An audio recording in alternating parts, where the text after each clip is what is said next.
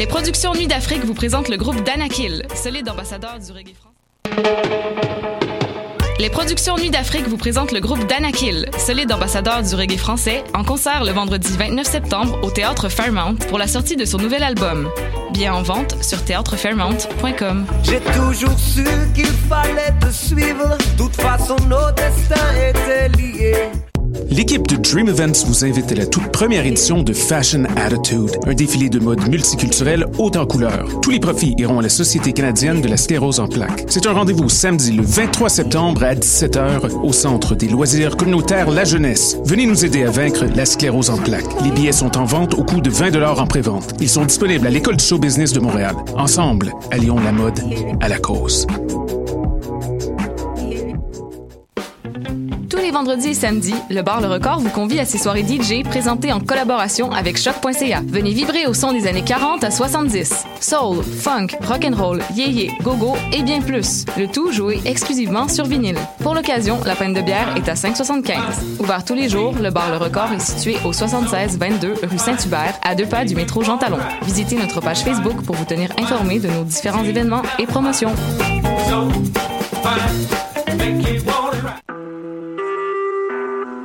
Vous écoutez Choc pour sortir des ondes.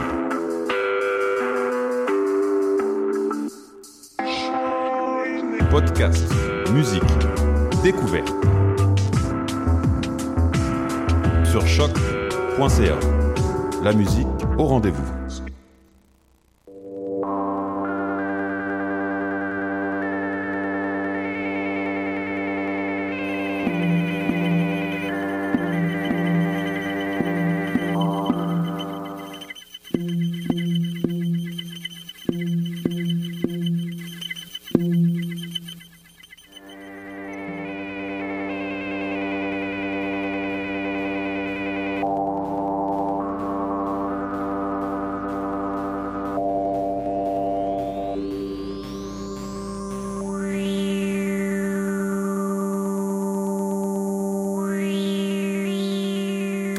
Bonjour à tous et à toutes, bienvenue à ce nouvel épisode de Radio ALNNT2 euh, qui est une balado hebdomadaire qui suit, hein, je dirais, les objectifs et les résultats de recherche du, laboratoire euh, ALNNT2, donc euh, sur les arts et la littérature numérique et les nouvelles technologies, nouvelles textualités. Mon nom est Jean-Michel Bertillon, mais aujourd'hui, deuxième pour la saison, en fait, c'est il arrive à certaines occasions qu'on qu'on met la main ou qu'on croque ou qu'on ou que passent dans nos fils d'actualité des, euh, des phénomènes ou des nouvelles tellement intéressantes qu'on finit par euh, vouloir dévouer une émission entière à celle-ci. C'est un peu le sentiment dans lequel je me retrouve aujourd'hui avec le sujet de la chat fiction euh, et non pas la, fiction de chat, puisque lorsqu'on google euh, chat fiction, on se retrouve rapidement avec une autocorrection francophone qui nous amène vers les pages qui recensent les plus importants chats dans l'histoire de la fiction. Et je suis convaincu que ça, ça intéresse plusieurs d'entre vous, mais aujourd'hui, je ne parlerai pas des chats fictifs, fictifs et fictifs. Euh, mais plutôt de la chat fiction et euh, cela de la manière la plus enthousiasmée possible parce que j'ai vraiment vraiment l'impression d'être tombé sur quelque chose euh, qui à la fois m'échappe de par mon âge et la génération à laquelle j'appartiens aussi le, le, déroulement technologique mais aussi en tant que phénomène largement états-unien si, si je puis dire qui est actuellement en essor et qui à mes impressions tâtonnera inévitablement vers la francophonie si ce n'est pas déjà fait. Donc, un des trucs avec lequel on, nous sommes le plus confrontés, je vous dirais, au laboratoire, c'est cette idée-là de euh, du déclin de l'écriture et de la lecture chez les jeunes. Donc, cette espèce de lieu commun extrêmement faux, si vous me demandez mon avis, de, euh, de du déclin de l'intérêt pour euh, la, littérature et pour la lecture en général. À mon avis, est très complexe à mesurer, mais qui est fondamentalement euh, erroné de par la l'omniprésence des histoires et le, fait que l'on est de plus en plus et plus que jamais alimenté vers euh, le, narratif et le, récitatif. J'ai l'impression que sociologiquement, il y a quelque chose qui fait en sorte qu'on est très accroché à ça. Mais je pense que quand les gens disent des trucs comme ah il y a plus personne qui lit, on est euh, davantage en train de commenter comment on lit que qu'est-ce qu'on est en train de lire. Et on se rend compte de plus en plus que la jeunesse, le lectorat de jeunes n'est plus dans les conventions de lecture euh, traditionnelle, si je prêt à le dire. On sait que la vaste majorité de la littérature euh, young adult, la littérature qu'on nomme la YA, est actuellement lue sur des plateformes numériques, donc sur des téléphones cellulaires, sur des, euh, tablettes, euh, sur des ordinateurs, et ainsi de suite. La vaste majorité de cette littérature-là est consommée directement à l'écran, chose que pour la génération à laquelle j'appartiens, on a eu à s'acclimater à la présence de l'écran face à, à la lecture et l'écriture. La nouvelle génération elle étant, euh, comme on dit, digital native, étant habituée à ces plateformes-là, se retrouve à avoir une étape de translation de moins à faire. Et c'est ici que je vais cesser cette, cette espèce de, de, de démarcation extrêmement, euh, extrêmement euh, saillante face à mon âge. Il n'y a aucun jugement de valeur par rapport à comment les gens consomment la littérature.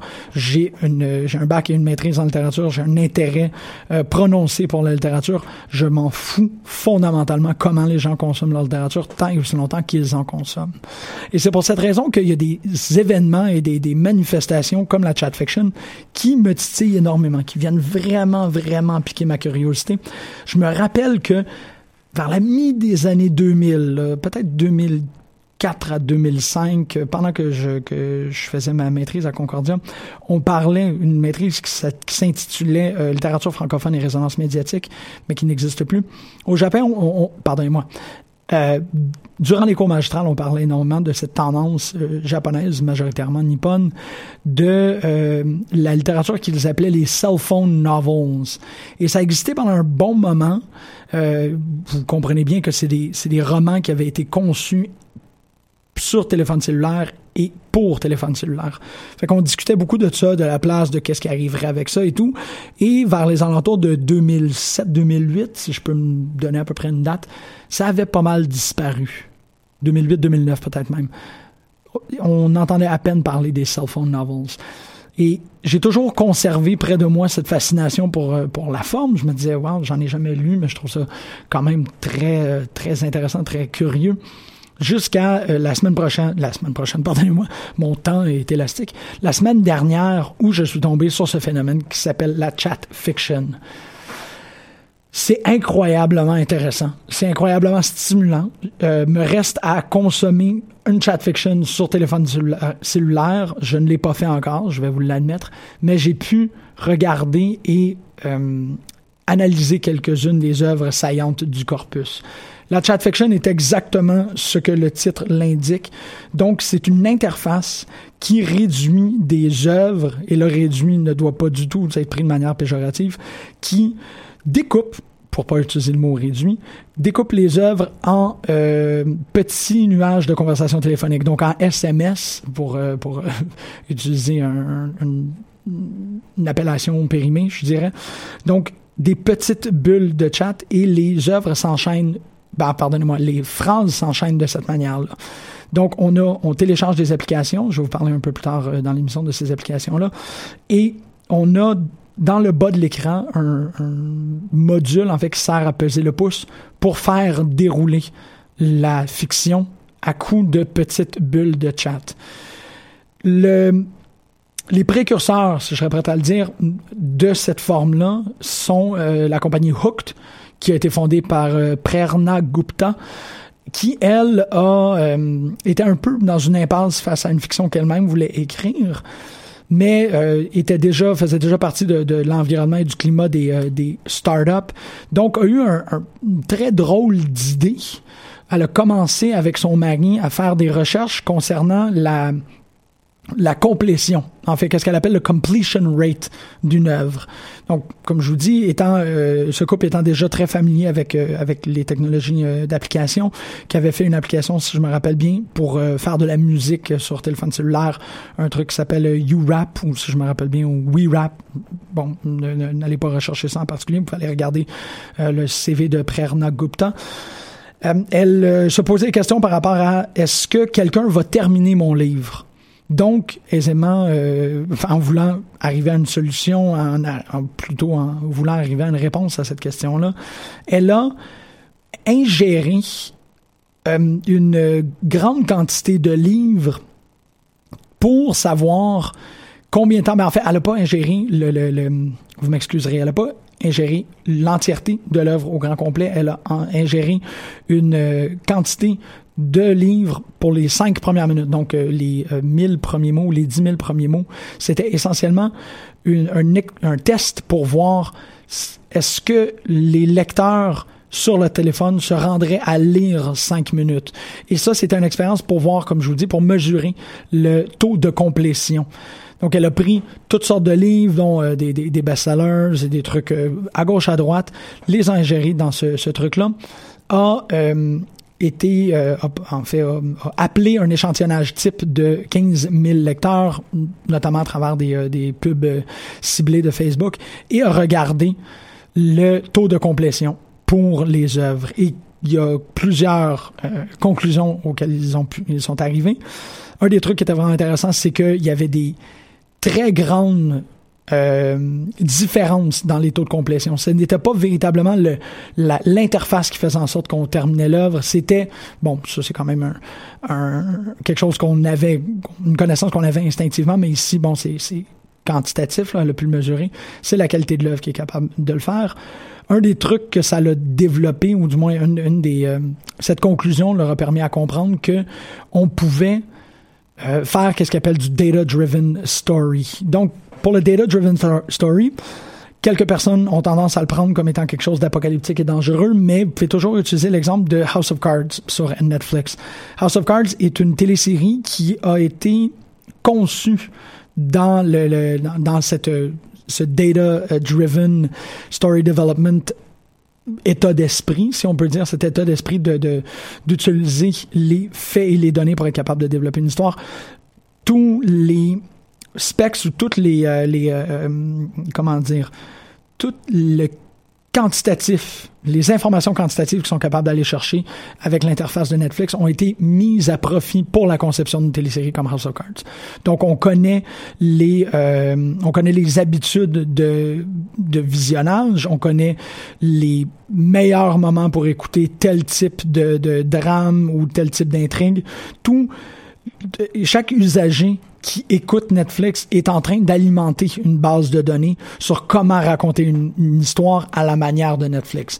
Donc, il y a une métadonnée qui est extraite de cette interface-là, qui sert à la création de téléséries, qui sert à la, le peaufinement des intrigues et qui sert à être capable de faire, notamment ici avec House of Cards, la série la plus paramétré, si je pourrais le dire. Et c'est essentiellement qu'est-ce qui s'est passé avec euh, avec euh, euh, Prerna Gupta, c'est qu'elle a regardé si elle était capable de prendre ces paramètres-là et d'observer les paramètres de lecture et les appliquer à la littérature. Donc, ça a fonctionné, évidemment, et ça a démontré des trucs extrêmement intéressants par rapport à la lecture adolescente. Le, certaines petites conclusions qui ont émergé à gauche à droite, le fait que la première personne tu vois, ça, c'est une convention qui est quand même assez intéressante par rapport à la littérature jeunesse ou la littérature adolescente. C'est qu'on utilise énormément la première personne euh, narrative. Donc, le jeu pour encourager l'association avec le personnage. Il semblerait que ça n'a aucune influence et aucun impact dans la complétion de l'œuvre et qu'on est tout aussi euh, propice à terminer une œuvre, qu'elle soit écrite à la première personne qu'à la troisième personne. L'autre qui avait vraiment intéressant, c'est le contexte en fait, si on commence une histoire sans avoir établi un contexte, euh, quand on les commence, euh, l'expression en littérature, c'est in media res. Si on, on, on lâche le lecteur en plein milieu d'une histoire, on a un plus haut taux de décrochage l'accrochage est beaucoup plus difficile si on n'est pas en train de donner un contexte à euh, à la lecture. Si on n'est pas en train de donner un contexte immédiat, une description euh, étoffée, bon étoffée ou non, mais une description minimale de euh, des conventions et d'où on est dans l'univers. Si on évite ou on échappe ou on, évince ou on, décide de, de, sauter cette étape-là, il semblerait que la, la retenue est plus complexe à atteindre avec les lecteurs. L'autre euh, indicatif que, que, que, que Prerna Gupta tentait de déterminer, c'était par rapport à la, la l'origine ou les l'ethnie des protagonistes. Donc, elle, Prana Gupta, avait une jeune dame indienne. Elle voulait vérifier si les origines de son protagoniste variaient ou changeaient ou altéraient le taux de complétion. Il semblerait que non. Autant que c'est encore cette trope-là -là, qu'il faut continuellement mettre un protagoniste euh, caucasien pour aller chercher une plus grande identification. Ça a l'air que ça fonctionne pas. Je suis pas prête à dire que ça fonctionne pas en général, mais je suis définitivement d'accord avec cette conclusion-là quand vient le temps de parler du YA. Donc, la Young Adult, la Young Adult a quand même cette vocation-là de vouloir euh, démontrer ou de, de, de, de incarner, caractériser l'autre. Donc ça, ça fonctionnait énormément il y a, euh, il y avait pas vraiment de différence. Et aussi, un des trucs qui, est intéressant aussi en termes de, de, de protagonistes, c'est que les jeunes hommes n'étaient pas vraiment plus intéressés à euh, lire des histoires quand c'était une jeune femme euh, en tant que protagoniste ou même quand c'était un jeune homme en tant que protagoniste. Il n'y a pas vraiment une différence quand vient le temps de, de lire à ce qui a trait du côté masculin. À ce qui a trait du côté féminin, il semblerait qu'il y ait une, une un intérêt beaucoup plus prononcé pour les filles de lire des histoires avec des filles, donc qui sont capables de s'identifier peut-être ou de voir quelqu'un de leur genre s'épanouir. Ça, c'est quand même très, très, très intéressant. Donc, euh, mais en même temps, je vais vous admettre, c'est des analyses qui sont sur le vif, somme toute très personnelles. On peut en lire qu'est-ce qu'on veut. Prerna Gupta, comme je vous le disais, est la fondatrice et la CEO de Hooked. Hooked est une des applications de chat fiction les plus célèbres actuellement. Donc, euh, l'appli euh, Sensor, pardonnez-moi, l'analyste Sensor Tower nous dit que le téléchargement, les taux de téléchargement de Hook a passé d'à peu près 336 000 en octobre 2016 à 2,2 millions en mars 2017. Donc, c'est une augmentation massive. Sur l'Internet, on fait un recensement euh, assez global de la progression euh, météorique de Hooked. On dit que Hooked est rendu à peu près 100 millions de téléchargements. La majorité des téléchargements nous proviennent de jeunes filles entre 11 et 20 ans.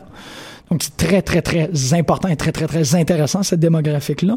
On a tendance à euh, dévaloriser tout ce qui est objet de la culture populaire quand vient le temps de s'adresser aux femmes. C'est peut-être pour cette raison qu'on n'entend pas encore parler de chat fiction. Je trouve ça dommage parce que de règle générale, les grandes innovations en littérature nous proviennent de femmes. C'est pas euh, c'est pas caché à personne. On sait qu'il y a au moins 10 millions de personnes qui ont téléchargé Hooked dans les six derniers mois. Il y a au moins 10 milliards de textes euh, fictifs qui ont été lus. Et on dit qu'il y a à peu près un million d'histoires qui ont été écrites en, à, à même la, cette interface. Le truc, c'est que l'application, elle est gratuite, mais pour avoir le forfait avec euh, des fictions euh, débarrées, si on peut dire, ou avoir le... faut payer à peu près 2,99 pour passer au-delà du paywall. C'est 2,99 par semaine ou 39,99 par année pour aller chercher comme les fictions, si on peut dire, les plus primées. Il semblerait que la plus primée à ce moment, c'est une œuvre qui s'appelle The Watcher, qui est une, euh, un conte de fées lugubre, macabre, dark, moderne, qui semblerait ait tellement euh, été un succès qu'elle a déjà une participation de fanfiction et elle a déjà une espèce de following euh, de fandom qui est en train de, de, de s'ériger derrière elle. Évidemment, des euh, succès comme Hooked amènent leur lot de, de copies, amènent aussi leur lot de, d'appropriation territoriale. On sait qu'il y a l'application Rapids, qui est celle euh, qui est l'application qui a été lancée par Amazon en 2016. Celle-ci a une vocation un peu plus pédagogique parce que Rapids veut miser sur le lectorat entre 7 et 12 ans. Et d'abord et avant tout, développer leur goût de la lecture. Donc, on veut vraiment s'assurer que Rapids serve à montrer euh, comment les... Ben, en fait, Rapids va servir comme encouragement au goût de la lecture et, de développement de goût de la lecture. L'autre, c'est Yarn. Euh, Yarn est quand même un peu plus jeune, mais un peu plus, comment est-ce que je peux dire, média sociobilisable, parce qu'il y a, euh, des, y a des, des fictions à l'interne qui sont des conversations hypothétiques avec des vedettes. Il y a des euh, chats fictionnel à propos de, de fréquentation donc euh, quatre cinq amis qui sont en train de parler entre eux autres à propos de qu'est-ce que c'est de, fréquenter un garçon ou une fille. Il y a une section vérité aux conséquences. Euh, il y a des, une section qui se concentre essentiellement à faire des blagues à propos de Syrie. Donc c'est quand même pas tout à fait des livres, ou du moins ça nous donne une... Euh, ça, s'éloigne de notre définition conventionnelle de livre, mais c'est définitivement de la fiction. Il nous... Euh, ils permettent aussi dans Yarn de rajouter comme des peut-être plus des fictions interactives à ce point-ci, des choses qu'ils appellent des text adventures. Donc, euh, il y a des exemples qui apparaissent sur Internet quand on fait un peu de recherche. Des fictions euh, interactives où on peut soi-même s'insérer dans l'histoire, qui peuvent être partagées entre amis pour des causes d'anniversaire ou des trucs comme ça. Donc, tu peux ouvrir Yarn le jour de ta fête, puis il y a quelqu'un qui t'envoie une fiction qui te met euh, comme personnage principal parce que c'est ta fête et que tu dois faire une aventure. Il y a, euh, bon, évidemment, c'est des fictions interactives, donc il y a des fictions avec des casse-têtes, des fictions avec des mystères. Euh, il y a pas mal plein de petits trucs interactifs qu'on peut faire avec Yarn. Mais comme je vous dis, j'ai vraiment l'impression que ça ressemble beaucoup plus à l'équivalent Snapchatty, euh, très média social dans l'utilisation la plus populaire du terme. L'autre, ici beaucoup plus du côté de la fanfiction, c'est TAP, qui, elle, nous provient de la compagnie Wattpad, qui Wattpad est, est un agrégateur de, fanfiction. Ils ont décidé eux-mêmes de euh, développer leur application de, de, chat fiction, parce que, bon, il y avait déjà des fictions sur Wattpad qui prenaient la forme de chat. Puis ici, en même temps, ils se sont pas vraiment éloignés, si je peux dire, de qu'est-ce que Hooked fait c'est le même forfait, c'est le même prix. Euh, il va de même pour euh, Yarn, je crois. Il va aussi de même pour Rapids. Ils ont tous gardé à peu près la même gamme de prix, donc 2,99 par semaine ou 39,99 par année. Tap ici euh, rajoute une fonctionnalité qui est propre à Wattpad, qu'on retrouve pas sur Archive of Our Own ou sur fanfiction.org. Cette idée de pouvoir réagir avec des emojis pendant la lecture. Donc, un peu à la manière de ce qui s'est passé avec Messenger de Facebook. Chaque euh, chaque bulle de conversation peut être likée, peut-être euh, on peut rire, on peut non, ainsi. Euh, on peut accompagner de chaque petit pan de l'histoire d'une réaction. Donc on peut aussi mesurer de cette manière les réactions des usagers et des usagères par rapport à la fiction. Là ici, il y a quelque chose de bien intéressant qui se développe par rapport à la littérature et qui pour moi s'approche de euh, à qu'est-ce qu'on fait avec le, podcast. Donc le, podcasting, on le dit souvent que ça ça a des effluves ou ça rappelle qu'est-ce qu'on ça rappelle une conversation autour de nous auquel on est un peu comme en train d'écouter. Euh, les, les, gens disent que podcasting is like eavesdropping. Donc, on, on écoute la conversation de deux personnes à côté nous, on n'y participe pas, mais on est là en catimini à écouter ce qu'ils sont en train de faire. Il va de même avec la chat fiction parce que il y a de ces conversations qui se déroule de manière à totalement ignorer la personne qui est en train de la lire parce que bon, t'es pas vraiment un facteur. Le lecteur n'est pas un n'est pas vraiment en train de s'impliquer dans l'histoire au-delà de l'expérience manuelle d'avoir à faire le, scrolling ou le tapping. Fait que le le chat fiction, pour moi, ressemble à la version littéraire. Ben, en fait, le chat fiction est à la littérature ce que le podcasting est à la radio. Mais bon, encore ça, c'est un, c'est un rapprochement un peu, euh, un peu brut, un peu sur le vif, comme je vous dis. Je suis encore très enthousiasmé par le sujet. Mais je crois qu'il y a quelque chose à, euh, à, à, explorer par rapport à ces, similitudes-là. Un autre truc aussi, c'est l'espèce de, de réaction assez euh, impulsive par rapport à la track fiction en disant comme mais non, ce n'est pas de la littérature, non, ainsi de. Et il y a, euh, des articles qui ressemblent, en fait un drôle de de de, ressemblance entre qu'est-ce qui est en train de se faire avec la littérature et le cinéma et le théâtre. En fait, comment est-ce que la chat fiction et la littérature ressemblent un peu à la dynamique qui s'est instaurée entre le cinéma et le théâtre quand le cinéma a apparu. Donc, c'était pas tout à fait à point. Au début, quand on faisait du cinéma, on filmait des pièces de théâtre. Et le plus que la technologie s'est développée, le plus que le cinéma a pu euh, s'emparer, en fait, développer son autonomie et devenir quelque chose à part entière. Les plus enthousiasmés par rapport à la chat fiction utilisent cette forme de réflexion-là en disant, regardez, on commence, on va voir qu'est-ce qui peut arriver. Puis en même temps, le plus que la plateforme va euh, attirer des gens, le plus que les gens vont changer la manière de faire. Donc, c'est une rue à deux directions à ce point-ci. Le lecteur va altérer la lecture comme la lecture va altérer le lecteur et tranquillement on va arriver à quelque chose qui va euh, fixer un peu plus la forme. Mais là, on est au tout début, donc tout est absolument possible et c'est ce qui fait autant d'enthousiasme de ma part.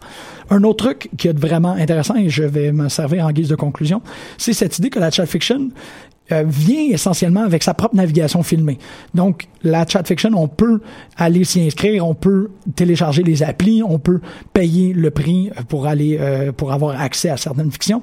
Mais il y a des gens qui ont décidé de détourner ça. Bon, évidemment, on est sur Internet, tout le monde détourne tout pour mettre ces fictions-là directement sur YouTube.